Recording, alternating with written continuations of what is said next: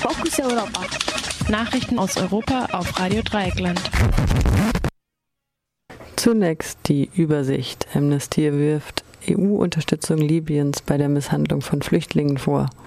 Präsident des Europäischen Rates für die Abschaffung von Quoten für die Aufnahme von Geflüchteten. Menschen mit Migrationshintergrund auf deutschem Arbeitsmarkt deutlich benachteiligt. Wohnungsnot. Bürgermeister muss wegziehen. Und nun zu den einzelnen Themen. Amnesty wirft EU-Unterstützung Libyens bei der Misshandlung von Flüchtlingen vor. In einem Bericht mit dem Titel Libyas Dark Web of Collusion, also Libyens Dark Web des heimlichen Einverständnisses, dokumentiert Amnesty International die Mitschuld der EU an der Inhaftierung, Misshandlung und Erpressung von Zehntausenden von Geflüchteten durch Kräfte des libyschen Innenministeriums und der Küstenwache. Geflüchtete würden auf hoher See abgefangen, wobei es auch Zusammenarbeit mit Schleusern gäbe, sagte Amnesty. Laut Amnesty ist die Situation in den Haftzentren in Libyen katastrophal. Die willkürlich Inhaftierten würden ausgeraubt, gefoltert und zu Zwangsarbeit gezwungen.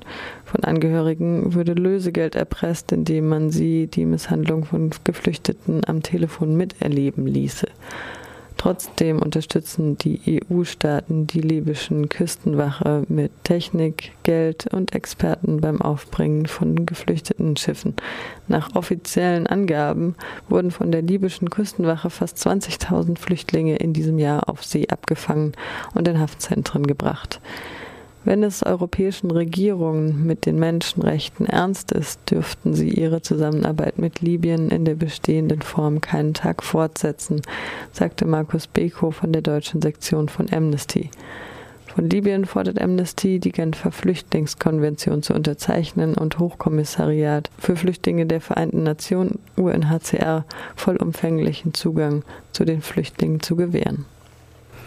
Präsident des Europäischen Rates für die Abschaffung von Quoten für die Aufnahme von Geflüchteten.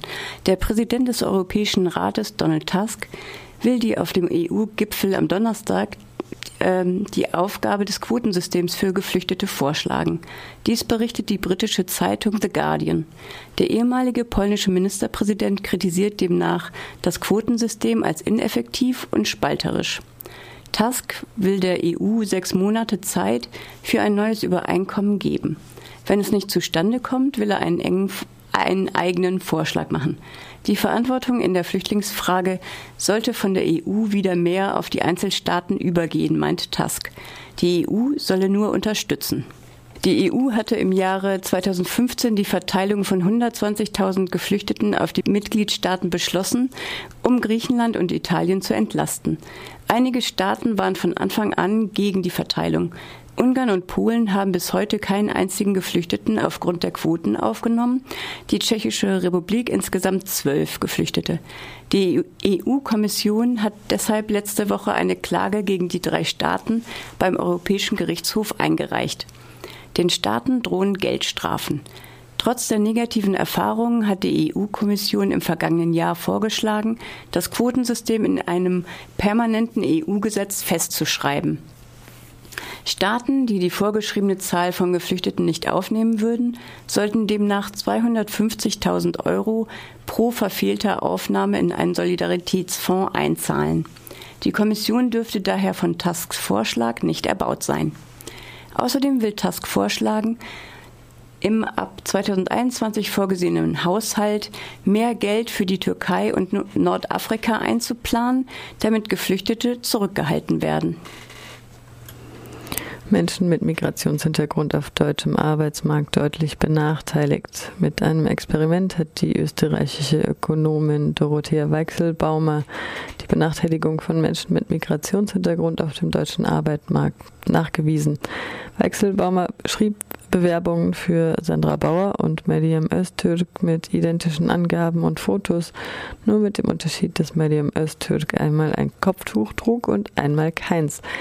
Darauf bewarben sich die drei fiktiven Personen auf 1500 Stellen. Sandra Bauer machte das Rennen. Am schlechtesten schnitt Medim Öztürk mit Kopftuch ab.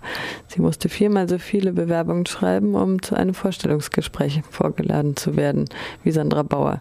Besser schnitt Medim Öztürk ohne Kopftuch ab, blieb aber hinter Sandra Bauer zurück. Die Unterschiede zwischen den dreien waren umso höher, je höher die verlangte Qualifikation war. Über das Experiment berichtete die Süddeutsche Zeitung. Wohnungsnot. Bürgermeister muss wegziehen. Der Oberbürgermeister von Eichstätt, Andreas Steppberger, kann sich das Wohnen in seiner Stadt nicht mehr leisten. Bisher wohnte die, Stadt Stepp, äh, die Familie Steppberger in einem Mietshaus in Eichstätt. Doch weil in den letzten fünf Jahren zwei Kinder geboren wurden und ein weiteres unterwegs ist, suchten die Steppbergers ein etwas größeres Quartier konnten in Eichstätt aber einfach nichts finden.